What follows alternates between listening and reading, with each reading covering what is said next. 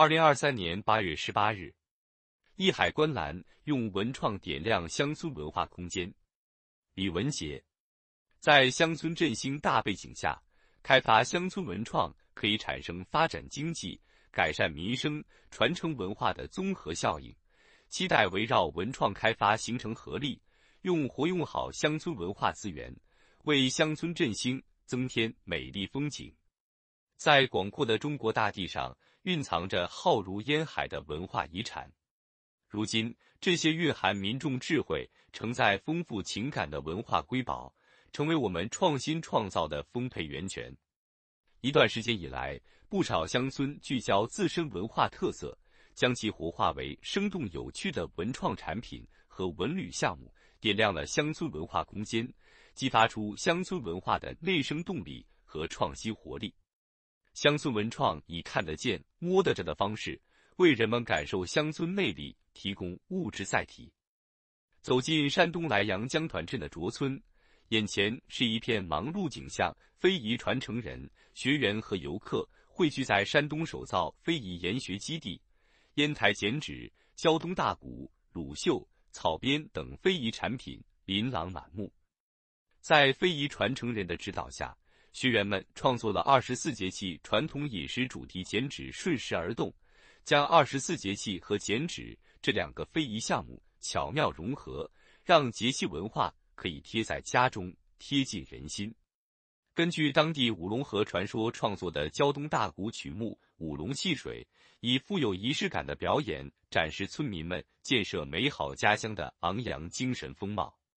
这种古式新说、古韵新传的方法，将优秀传统文化转化为群众喜闻乐见的新形式，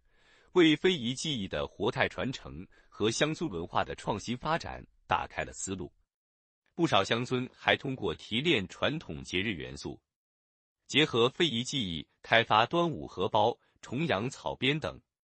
这些文创产品承载着对美好生活的祈愿和孝老爱亲的美德，让传统文化可体验、可触摸、可携带，融入日常生活，走进千家万户。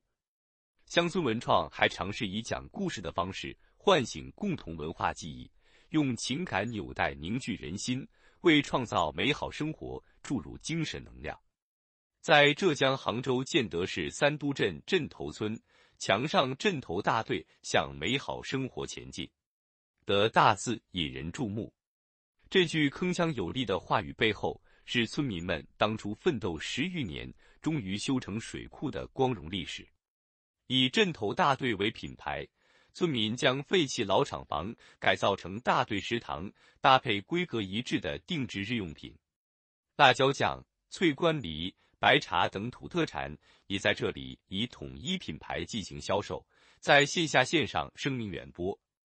吸引了各地游客前来打卡，还带动了当地特色民宿、小人书图书馆、时光照相馆等文化空间建设，进一步丰富了乡村文化形式和文旅体验。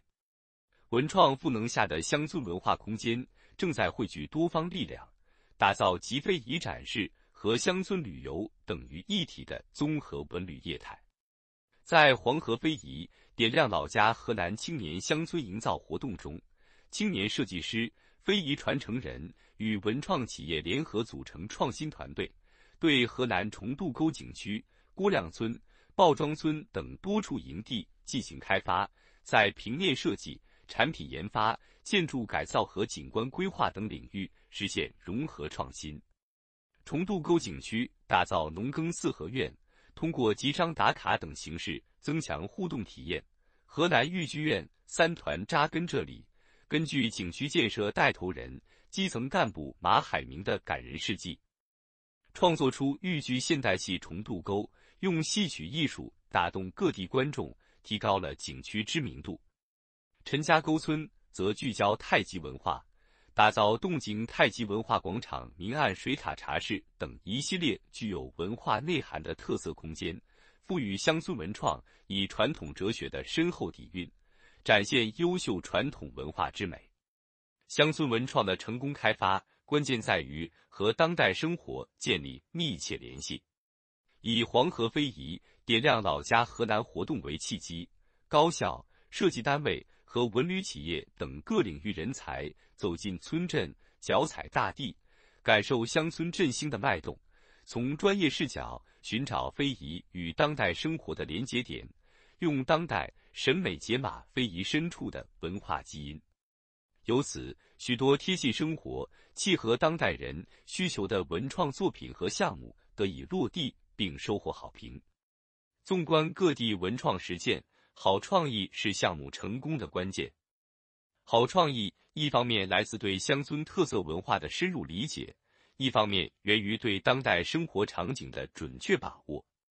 只有这样，文创产品才能赢得市场，实现社会效益、经济效益的双丰收。在乡村振兴大背景下，开发乡村文创可以产生发展经济、改善民生、传承文化的综合效应。期待围绕文创开发形成合力，用活用好乡村文化资源，为乡村振兴增添美丽风景。本音频由喜马拉雅读书的小法师整理制作，感谢您的收听。更多深论、时政评论、理论学习音频，请订阅关注。